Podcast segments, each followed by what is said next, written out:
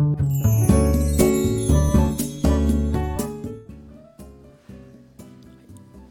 はようございます。愛知県岡崎市のオーラムという一人サロンで美容師をしてます。カナダと申します。このチャンネルでは一人サロンオーナー様やこれから一人サロンをするかもしれない美容師様のお役に立てそうな情報や美容のこと髪のことなどを毎朝7時に配信しています、えー、今日はですね初めて行く美容室で性別の指名をすることはいいのかというお話をしようと思います。で、えっ、ー、とそれプラスもし性別で指名をする場合に、えー、気をつけることという内容のお話もする最後の方にするので、えー、ぜひ最後までお聞きください。はい、で、えー、結論なんですけど初めて行く美容室で性別で指名をすることっていうのは、えー、全く問題はないと思います。でまあこれあの、まあ、性別で指名するっていうのはあの、まあ誰、誰がいいっていう指名ではなくて、まあ、誰もいいけど女性の美容師さんがいいな男性の美容師さんがいいなでこれはあの、まあ、男性が女性を指名する指名する場合男性が男性を男性を指名する場合女性が女性男性が男性まあいろんなパターンがあると思うんですけどまあそのいろんな理由があるんですよね。例えば男性が男性の美容師さんを指名する場合っていうので、まあ、よく聞くのが女性の美容師さんだとやっぱり男性の髪型の自分のそのスタイリングのなんて言うんだろう気持ちとか好みがなかなか伝わり伝わりづらいっていう話もあったりするし、まあ、実際美容師さん側の、えー、話でも女性の美容師さんであの男性の髪型、えーと、男性の髪を切るのが苦手っていう人もいるんですよ。やっぱり分かんないっていうので、うん、っていう人もいる、まあ、逆も得意な人もいるけどあと女性のお客様が男性を指名する男性の美容師様を美容師さんを指名する場合でも、えー、男性の美容師さんの方が結構豪快に切ってくれる。から男性がいいっていう方もいるし、まあ、女性美容師さんで女性のあ女性のお客様が女性美容師さんを指名する場合だと、まあ、女性の方が繊細なイメージがあるとかね。まあいろいろあってまああと今まで過去に過去にもう男性の美容師さんしかやってもらったことがないから男性がいいとか、まあ、逆もあったりとか、まあ、とにかくいろんな理由が、まあ、あるんですよね。まあ、なので初めて行って美容師さん誰がいるか分かんないけど女性がいいですよ男性がいいですよっていうのは全く別に問題がないことなんですね。あ、ただ、えー、一つまあ、気をつけなきゃいけないというかあの、まあ、これ実際にうちでも、まあ、そういう問い合わせがあったことがあって、まあ、うちは結局一人サロンなので今関係ないからどっちみち無理なんですけどあの、まあ、その問い合わせっていうのが、えーまあ、男性から男性のお客様から、まあ、初めてなので来たことがない方なんですけど男性のお客様からの問い合わせで、えー、男性の美容師あごめんなさい女性の美容師さんにお願いしたいっていう、まあ、ご希望だったんですよ。でまあここまでは先ほど話したみたいに、まあ、別にいいんですね問題はないまあいいんだけど女性の美容師さんにお願いしたいでできればできればというか、まあ、アシスタントも女性がいいっていうその指定まであったんですよ。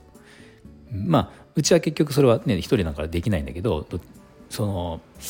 まあ、仮にアシスタントがいる店にそれいるいる店であってもそのアシスタントまで指定をするのは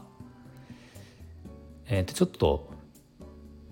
まあ、正直さっきのパターン男性のお客様が、えー、女性スタイリストさん女性の美容師さんにお願いしたい。でアシスタントも全員女性がいいと。いうふうにそこまで言われるとちょっと正直言葉選ばずに言っちゃうとあ気持ち悪いかなっていうのを思われかねない。っていうのは一つありますね。まあ逆もそうです。逆も女性が男性をっていうパターンでも、えーと美容師さんは男性で。でアシスタントも全て男男性でって言っちゃうとちょっとそこまでいくとやっぱり気持ちが悪いって思われかねないですね。うん、でそれだけじゃなくて、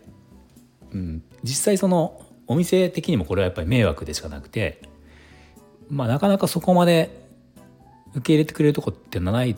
と思うんだけどそのアシスタントってまあほとんどの場合だと思うんですけどその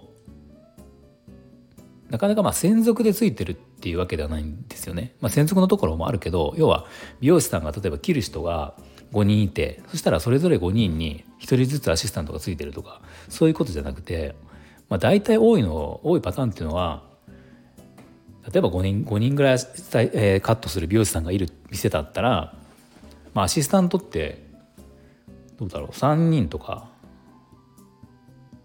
4人とか、まあ、逆もあるんですかねすごくアシスタントの方が多いっていうパターンもあるけど、まあ、とりあえず、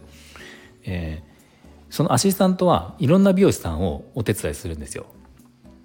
うん、それをうまく回して店を回していくのでだからその中で例えばそのあるお客様がこの人には男性のアシスタントしかつけないつけられないってなってくるとかなりその仕事の、えー、仕事をそのやっていく中での制限がお店に出てしまうんですよね。だからまあこれはかなりちょっと迷惑というか大変になってしまうので、まあ、そこまでの指名をしてしまうとちょっと、うん、正直美容室からはあなんかちょっとこのお客様どうなのかなっていうふうに多分思われかねないのかなっていうのは正直あります。まあもちろんそのお店のそのコンセプトとしてもし仮にねアシスタントも、えー、指名ができますよっていうふうなお店ならもちろんこれは問題がないと思うんですけど、